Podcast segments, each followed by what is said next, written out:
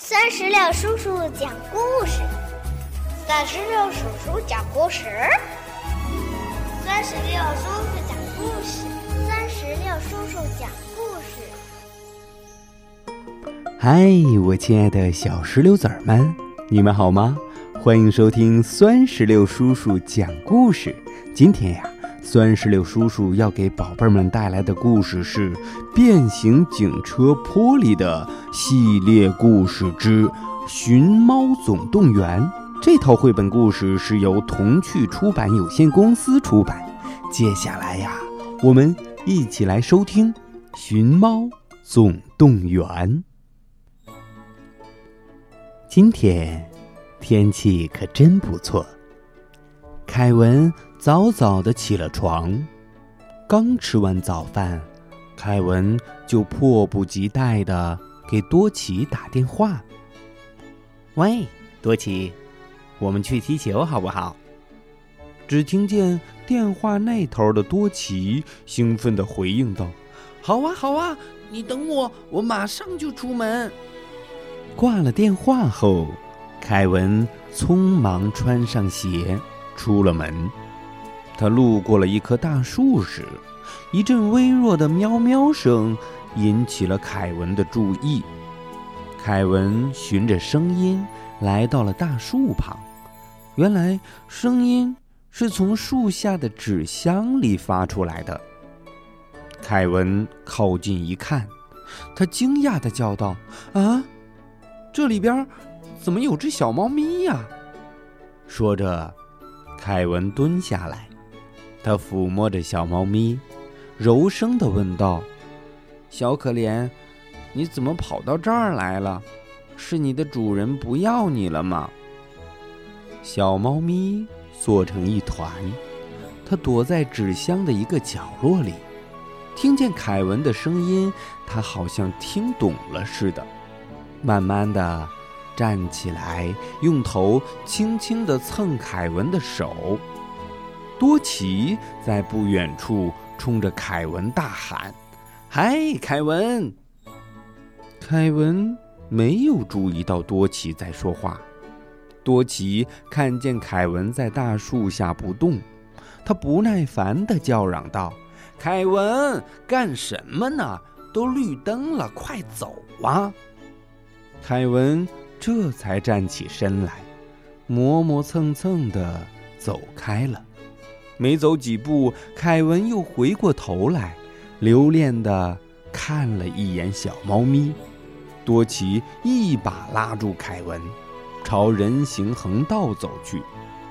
小猫咪仿佛舍不得凯文离开，它探出头来，大声地喵喵叫着，好像在说：“凯文，别走。”而这时的凯文和多奇马上。就要走到马路对面了，凯文远远地看着让人怜爱的小猫咪，心里顿时难过起来。他再也迈不动脚步了。突然，凯文折返回去，他不忘回头冲多奇大声地喊着：“多奇，你先走吧。”此时的信号灯已经由绿色。变成红色了，凯文却没有注意到。多奇看到变色的信号灯，大声提醒道：“哎，凯文，小心！”听到提醒后，凯文转头看马路，只见一辆小汽车迎面驶来。小汽车根本就没有想到变灯后还会有孩子出现在人行横道上。这时，凯文惊慌的大喊：“救命！”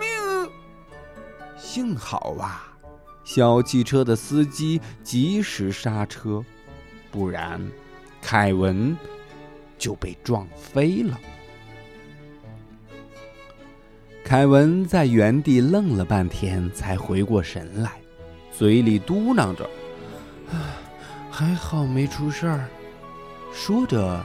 凯文抱起小猫咪往家里走，一进家门，凯文就神秘兮兮地背着手，悄悄地走到楼梯旁，见四下无人，立刻噔噔噔地上了楼梯，闪身进了房间。妹妹苏西在房间里见到哥哥带回了一只小猫咪，她喜欢极了。哇，好可爱的小家伙！凯文连忙小声说：“嘘，别出声，要是被妈妈发现就糟了。”吃晚饭的时候啊，凯文和苏西偷偷地为小猫咪藏了一些食物。小猫咪好像几天都没吃东西了，一见到食物就猛扑上去。苏西爱怜地说。别着急，伊丽莎白，慢慢吃啊。凯文听完感到一头雾水。呃，伊丽莎白，你不要乱给人家起名字嘛。苏西才不管哥哥的话呢，他的心思全在小猫咪身上。伊丽莎白，你好可爱呀。凯文无奈的翻了翻白眼。快乐的时间啊！总是过得很快，转眼到了晚上，凯文和苏西玩了一天也累了，他们躺在床上，没一会儿就呼呼的睡着了。可是吃饱喝足的小猫咪却精神头十足，趁着凯文睡觉的时候，它爬到了凯文的床上，又跳到窗台上，从开着的窗户缝钻了出去。第二天一大早，苏西大哭着把凯文摇醒：“哥哥，哥哥，伊丽莎白，伊丽莎白不见了。”嗯，凯文被这个消息吓了一跳，他一个翻身下了地，衣服都没来得及换，就和苏西满屋子寻找。可是苏西和凯文翻遍了屋子的每个角落。都没有看到小猫咪的身影。凯文突然发现窗子开了一条缝，他猜测地说：“嗯，它会不会溜到外面去了？”外面，苏西一听，急急忙忙地跑到院子里。果然，苏西在院子里看到小猫咪的身影。可是，小猫咪发现有人在看它。就迅速地溜出了院子，跑到了马路上去了。刚要露出微笑的苏西，又被调皮的小猫咪弄得焦急起来。它跟在小猫咪身后大喊着：“伊丽莎白，等等我！”苏西边喊着边往马路上跑去。看见妹妹跑出院子，凯文也不放心地跟了出去。苏西看了看四周，没有发现小猫咪，便想到马路对面去找找。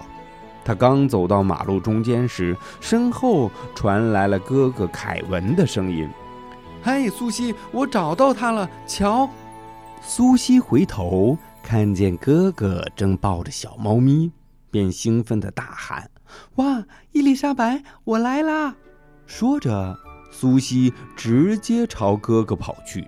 可苏西没有注意到，人行横道的信号灯已经变成了红色，两边的车辆正加速朝他驶来。这时，凯文意识到情况危急，他惊慌地大喊：“苏西，不要！”他一边喊着，一边朝妹妹的方向跑去。飞快驶来的小轿车也被人行横道上突然折返的苏西吓坏了。糟了，有个小孩儿！可是苏西呀，一心想着伊丽莎白，根本就没有察觉到危险的来临。正在十字路口巡逻的波里，刚好看见了这一幕，情急之下呀，他大喊一声：“危险！”然后就像一阵旋风似的冲到了苏西面前，快速变身，用全身的力量挡住了开过来的小汽车。在坡里的阻挡下呀，小轿车终于停了下来。坡里松了口气，他严肃地说：“哎，太危险了，差点就酿成大祸。”凯文。一边大口大口地喘着气，一边拍拍胸膛说：“吓死我了，我的心脏都快跳出来了。”波利转过头，扶着苏西的肩膀说：“苏西啊，过马路时，千万不要中途折返，这样太危险了。”苏西红了脸，他低着头，不好意思地说：“对不起，波利，我没有想那么多，我再也不会那么做了。”凯文和苏西抱着小猫咪回到家，小猫咪喵喵的叫声引起了妈妈的注意。一看是只可爱的小猫咪，妈妈竟然高兴地抱起来。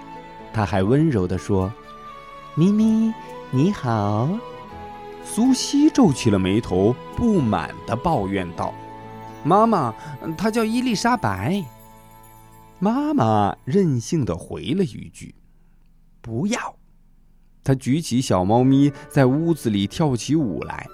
我更喜欢叫它咪咪。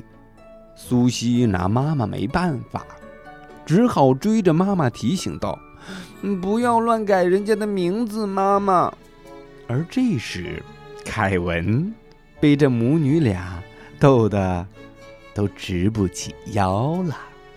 宝贝儿，到这里，变形警车波利系列之。《寻猫总动员》就全部讲完了。这个故事警示我们：过马路时应当左右看，观察来往车辆的情况，确认安全后再通过。千万不要在马路上突然猛跑，或者中途倒退折返。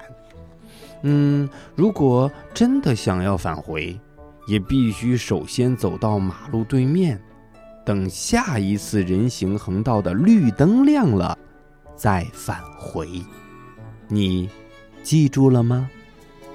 好了，宝贝儿，我们今天的变形警车波利的故事就讲到这儿了。让我们共同期待下一个变形警车波利的精彩故事。拜拜，拜拜，拜拜。